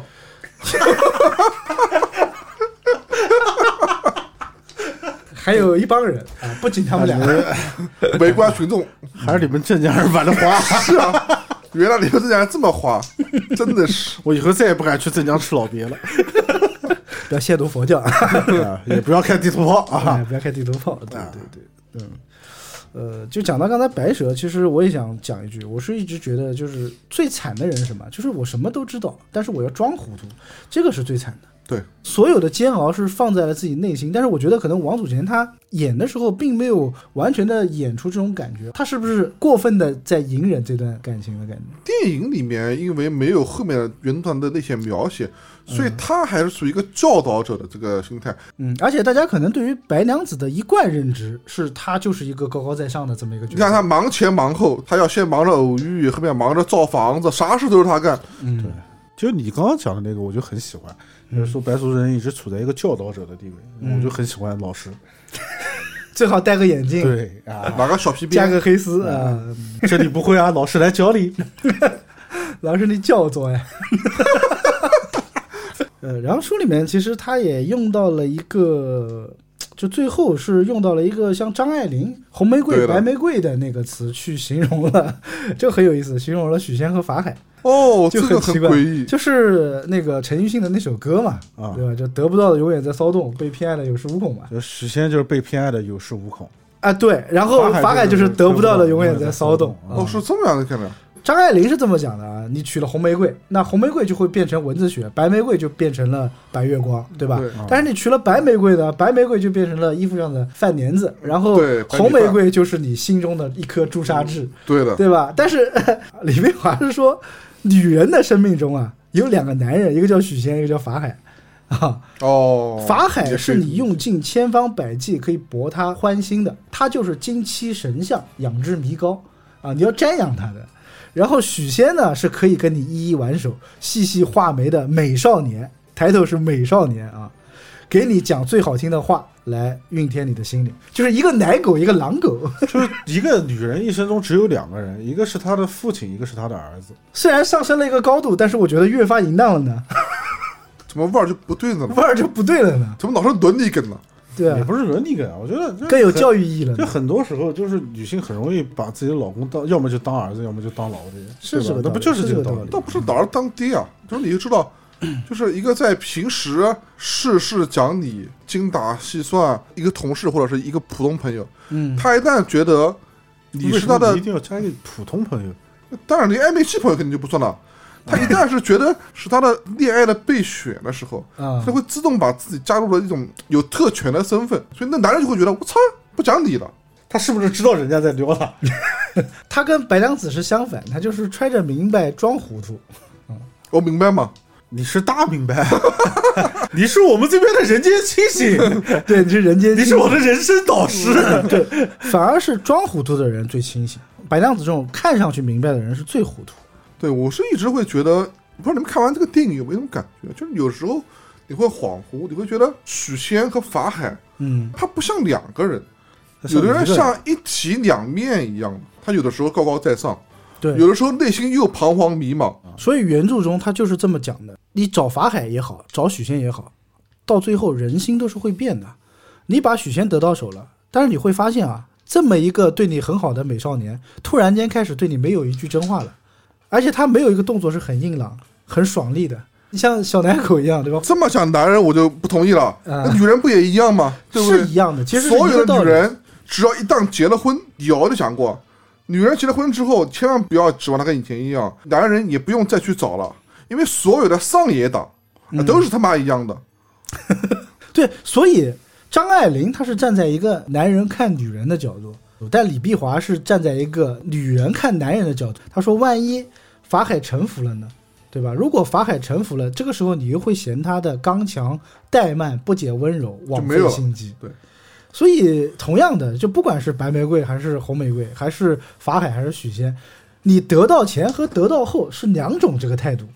不一样，嗯，这就是人，人永远都会变，人永远不会从一而终，只发一个誓言的。对，三个人终归会有点悲剧的色彩，嗯何况那四 个人。四个人就扯不清了呀。对，你们还记不记得老以前有个片子啊叫《青山可知子》，吴大维演、啊女机器人，对对对对对，我之前没看过，知道吧？后来是因为有个片段，就是也是三个人，嗯那个女的是谁呢？也是个挺著名的演员，就是《情感可知子》，她喜欢那个吴大维，嗯然后呢，吴大维喜欢另外一个，最后她做了一个选择，比许仙刚一点，嗯她选择了另外一个，没选他，《情感可知子》一枪就把他给打死了。啊，打死之后说我没有爱过你，正好他把他抱住，三个人是在一条平行线上面，就吴大维在中间，嗯两个女的，一个人抱他一边的头，然后他一枪从这个太阳穴打出去，穿过三个人的头到另一个太阳穴，然后三个人都倒地上，全死光了。真的就是一个可能几败俱伤的这么一个对结局啊。这个有选择的问题啊，终归会，我觉得会变成一个悲剧。所以就是妖干嘛要入世呢？人世间的情情爱爱你玩不起的玩不起， 啊。所以到最后的时候，小青他就讲到一句话嘛，他说：“我到人世来，却被人世所误。你们说人间有情，但是情为何物？对吧？你们自己都没搞懂，你还指望我来弄清楚？所以等我下次再来的时候再说吧。”所以青蛇缘起了是吧？青蛇，我差点讲勃起， 因为他每次写那个青蛇崛起啊，开了个“节”字， 就感觉会看错，你知道吗？哦，白蛇是缘起，青蛇是什么？崛起，起。哎崛起啊！但是好像有人说，那个你要是看国语版配音的，他就不是写的这段话，他写的是“我悟到人世来，不知情为何物，可是姐姐一片痴心，对许公子情有独钟， 所以我明白了，天有情人有意，今生有缘再相会，来他妈世两个故事， 这他妈两个意思了呀！来世我会学做人的，来是我们学做人的， 就一个被踩在脚底，一个是傲然于世了，这个版本就很 low 了，就很 low 了。我觉得他可能是为了体现一下这种教育意义吧，会为了过审。呃，一个过审，第二个符合我们固有对白娘子这个故事的认知吧。对，不要颠覆的太严重，嗯，而且我觉得其实原著最妙的一个地方，徐克没有表现，应该是为了过审，他不敢表现，或者他可能觉得过于冗长，他就没有加这一段。但是我觉得这一段真的很妙，就是什么呢？我们讲渡劫嘛，怎么渡都渡不了这个情节，对吧？我们三个人现在还是人，还不是佛，所以我们也是深陷在这个情节之中。他最后有个轮回的概念，他是说已经到我们现代社会了，小青还活着，这个时候雷锋，这个时候雷峰塔倒了，你他妈讲话不要大喘气，别穿靴子了，因为雷锋来了，是吧 有的不能讲，大哥。这个时候雷峰塔倒了，倒了之后呢，白蛇不是出来了吗？啊！出来之后，小新又和白蛇在一起了，说你终于出来了。然后这个时候，白蛇做了一件事情，他又看到了现代社会的杭州的桥上有一个油头粉面的男子，哦于是他头也不回的去追那个男子。然后青蛇把雷峰塔捐给了国家， 从此过上了富富裕裕的的这个待遇。青蛇就是像看懂了一切一样的，就是笑了一下，也跟着他一起走了。就相当于这个故事又是一个轮回。你想，白蛇被关了又是五百年、一千年，他还没有醒悟，就这个我觉得就很妙那了。没办法，情爱里无智者嘛，对吧？而且推倒雷峰塔的是谁呢？是白素贞未来多少代的儿子，那个人的名字就叫许世林啊哦，但是因为一些当时的政治原因，在蔡天曼工作吗？差不多，呃，就这么讲吧，就是为了方便我们这期节目能上架呢，就是我们也不多讲啊，大家有兴趣可以自己去看，总共二十三集、二十三章的，就是故事看起来很快，不长。对他儿子最妙的一点呢，应该大家都知道文曲星叫许世林嘛，啊，放到现代社会呢，在当时是有一些政治原因啊，那这个许世林就去推倒了这个雷峰塔啊。你说蔡天曼，我觉得这个形容也还蛮比喻还蛮恰当的啊。不能再往深的讲。然后大家说：“哎，许世林，走吧，完成这个任务了啊！”许世林说：“不要喊我许世林，哈、请我现在叫我改了个名字，我叫许向阳。可以的，叫徐卫东也行。徐卫东是谁啊？许红旗也可以吧？对，许建国哦嘛，哦，哦我想起来了，呃，就懂得都懂嘛，啊，就很妙了。所以我觉得这个可能也一方面呢是当时就香港时人代特色啊，哎，香港人那种时代特色吧，真的就是世事轮回嘛，很多事情你是不知道会发生什么样的。那就像我们现在遇到疫情，你也不知道对吧？我们能摊上这种事情，嗯经历了很多。所以人心很复杂，世界更复杂啊。就如果现在听到我们节目的各种妖怪呢，你要想渡劫加入我们的话，你最找好水哥，考虑清楚啊。实在不行就先找水哥历练一下，有都些可提以醒啊，软体动物优先啊，节肢动物就优先靠后。